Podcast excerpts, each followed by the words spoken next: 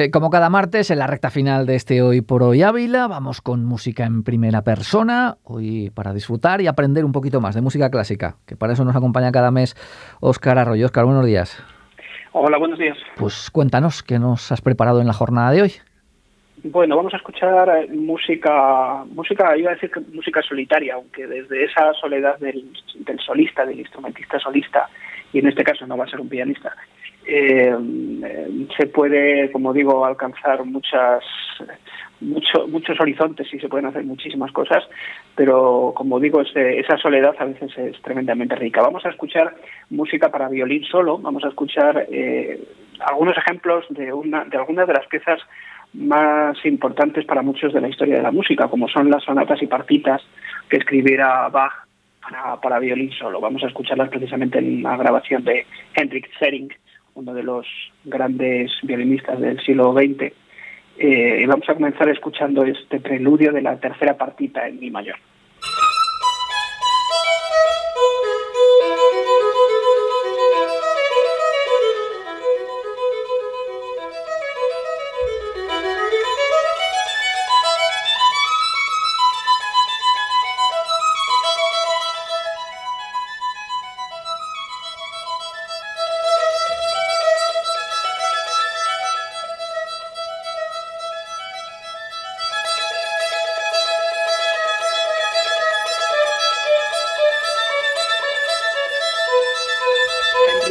Henrik Sering, violinista polaco, que por cierto naciera en, la misma, en el mismo pueblecito muy cerquita de Varsovia donde nació Frédéric Chopin.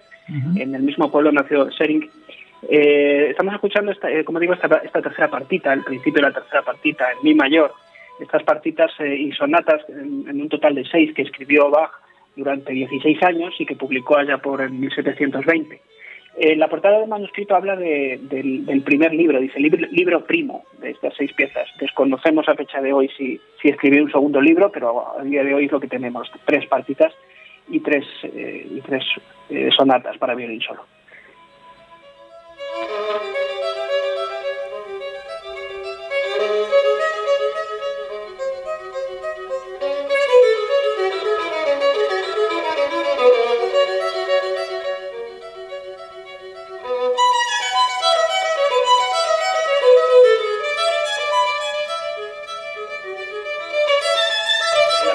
Original van así intercaladas, una sonata, una partita, una sonata, una partita.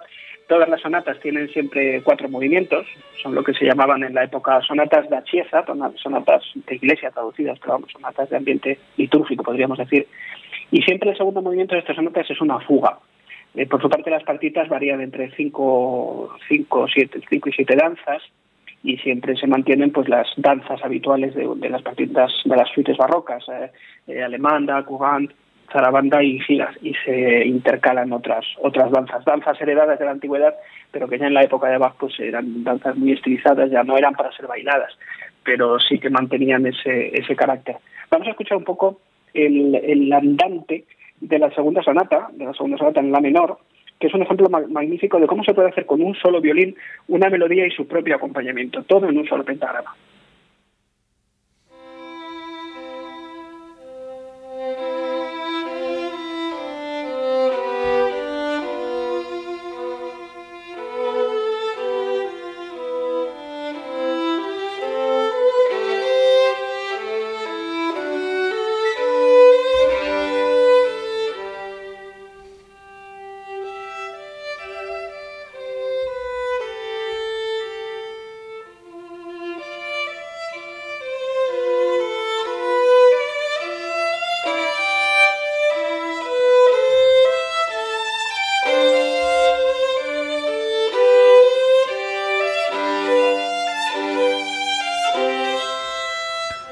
Todos estos virtuosismos que me imagino, Oscar, eh, no están al alcance de todo violinista.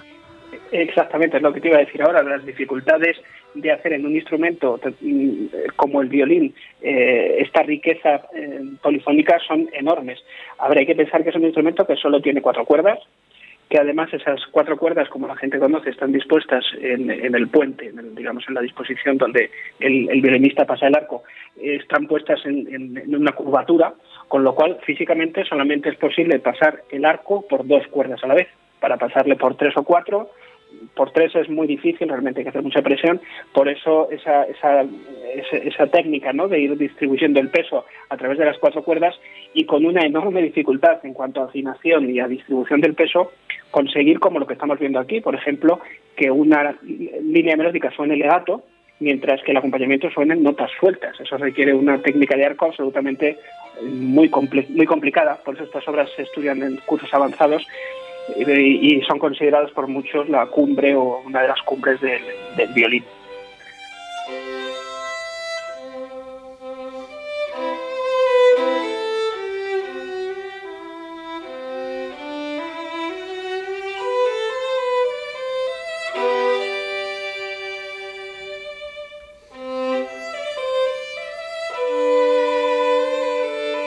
Por esa misma circunstancia que tú comentas, eh, ¿son piezas que se componen poco o no?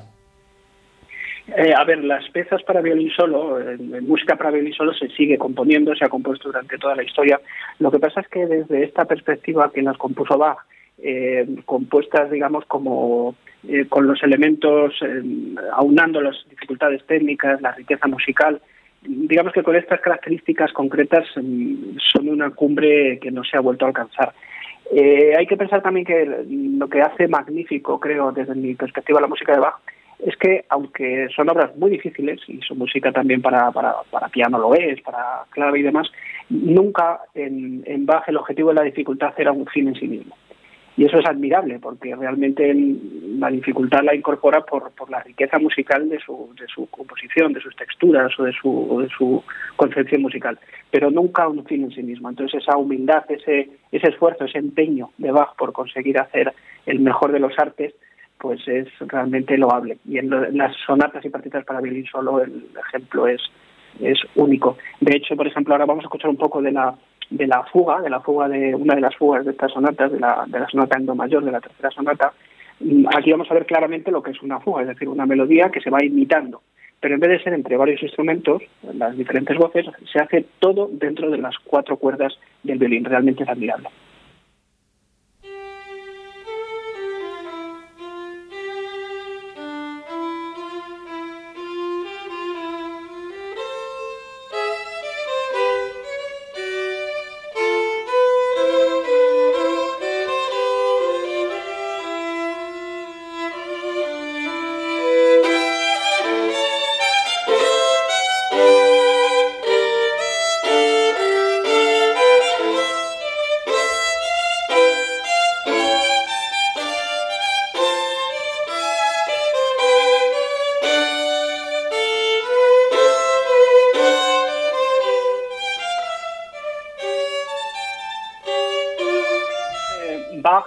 Tanto en estas suites y partituras de violín como en otra música también para teclado, a la hora de, tratar ese contrapunto tenía dos formas de hacer. Por una parte, lo que estamos escuchando aquí, que es polifonía pura y dura, es decir, varias voces que se van alternando y que suenan de forma independiente y superpuestas unas a otras, eh, con la dificultad del violín o con, con, la dificultad del instrumento, pero con esa, con esa forma de hacer y que en eso seguramente los mejores ejemplos los encontramos en su música de órgano pero también una fórmula de contrapunto muy particular que podríamos llamar contrapunto a una voz, que es en una sola línea melódica, sin líneas superpuestas, en una sola, pero que por la particular distribución de la línea melódica consigue generar un efecto de polifonía eh, eh, distribuida, digamos, a lo largo de esa hilera de notas, ¿no? El, oyente percibe que existe una polifonía. En cualquier caso, esta riqueza contrapuntística eh, no tuvo parangón en ningún momento en la historia de la música como la de Bach, y ha pasado pues justamente a la historia de la música como una, un punto referencial. Se estudia en todos los conservatorios, se estudia en todas las escuelas y es un punto, un punto clave para la interpretación musical. Eh, vamos a terminar. Eh, espera, una curiosidad. Eh, cuando Bach compuso este tipo de piezas o se hacen este tipo de piezas, ¿tú crees, no sé si ha quedado constancia o algo, que el compositor está pensando la interpretación por parte de alguien en concreto? No sé, algún, en este caso algún violinista o cuando se compone para piano algún pianista concreto o no, no, no, no piensa en, en esto el compositor cuando hace este tipo de piezas. En el caso del concreto de las suites y partitas de violín solo, en la época ya había algunos compositores que habían escrito este tipo de composiciones, no hasta los niveles y con la riqueza que escribiera Bach, pero sí que estaba en el entorno europeo ya ciertas composiciones de este tipo. Eh, hay estudios sobre para quién pudiera, por ejemplo, escribir Bach estas, estas suites y partitas, pero realmente el, propio Bach, eh, conocemos por los escritos de sus hijos, uno en particular, eh, que era un, bastante buen violinista durante toda su vida. Quizás eh, el propio Bach tocara esas piezas o las, eh, las recreara con su propio instrumento. Como digo, realmente en el caso de Bach, como la música estaba por encima del instrumentista, y lo subrayo, la música estaba por encima del instrumentista y esa humildad, ese, afán de trabajo ¿no? y de alcanzar cotas artísticas estaba por encima del artesano, digamos, eh, en el caso concreto de Bach no es tan importante, aunque sí que es cierto que composiciones posteriores, pues lógicamente tienen un destinatario para el estreno o también muchas veces encontramos eh, explicaciones más prosaicas como simplemente el que ponía el dinero para la edición o el que encargaba la pieza, ¿no? Pero no es el caso de Bach. Bach realmente compuso estas obras para, para dignificar la música, lo cual les hace aún más loables. Te iba a decir que vamos a terminar escuchando el que es el más paradigmático caso de este ejemplo de esta música, como es la famosísima Chacona en re menor, que es la que cierra la segunda de las partitas. Una obra extensísima, ella sola dura este movimiento, digamos, esta parte de la, partita dura el solo más de 15 minutos. Y es reconocido universalmente por muchos eh, propios ajenos como una de las mejores obras musicales de la historia y de las producciones artísticas más importantes de la historia. Como digo, es una obra complejísima, extensísima y única. Vamos a escuchar el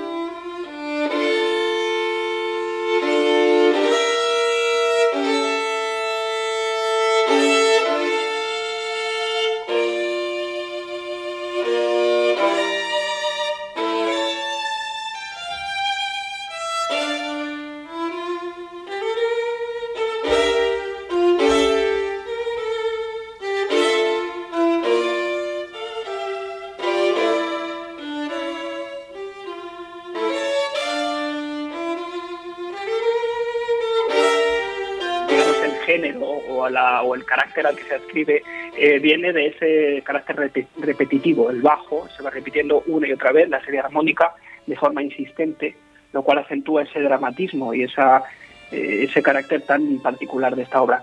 Eh, como digo, es una obra muy extensa, dividida en tres partes, una parte en el modo menor, que va haciendo estas reelaboraciones, estas variaciones sobre esa secuencia armónica, eh, posteriormente una parte en modo mayor, que realmente es impresionante y que llega después de un fortísimo lleno de notas y de virtuosismo por parte del violín.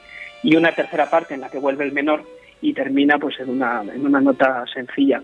Esta obra causó admiración por toda, desde su composición hasta nuestros días por parte de muchísimos músicos y compositores, eh, algunos de ellos tan famosos como el propio Johannes Brahms, que, la transcribió, la transcribió para, y aquí enlazo con el programa de las pasado, lo escribió para la mano izquierda, para el piano. Entonces hay una composición de Brahms, que es la transcripción de esta pieza para la mano izquierda, y que además se la, se la mandó a Clara Schumann junto con una carta con unas preciosas palabras que si me permites voy a leer, porque son muy descriptivas de la admiración de un grandísimo compositor como Brahms hacia esta música. Y decía, decía Brahms, la chacona es en mi opinión una de las más maravillosas y misteriosas obras de la historia de la música. Adaptando la técnica a un pequeño instrumento, un hombre describe un completo mundo con los pensamientos más profundos y los sentimientos más poderosos. Y termina diciendo, si yo pudiese imaginarme a mí mismo escribiendo o incluso concibiendo tal obra, estoy seguro de que la excitación extrema y la tensión emocional me volverían loco. Pues qué mejor que esas palabras para despedir el espacio de hoy. Oscar, muchas gracias y hasta la próxima. Hasta el próximo día.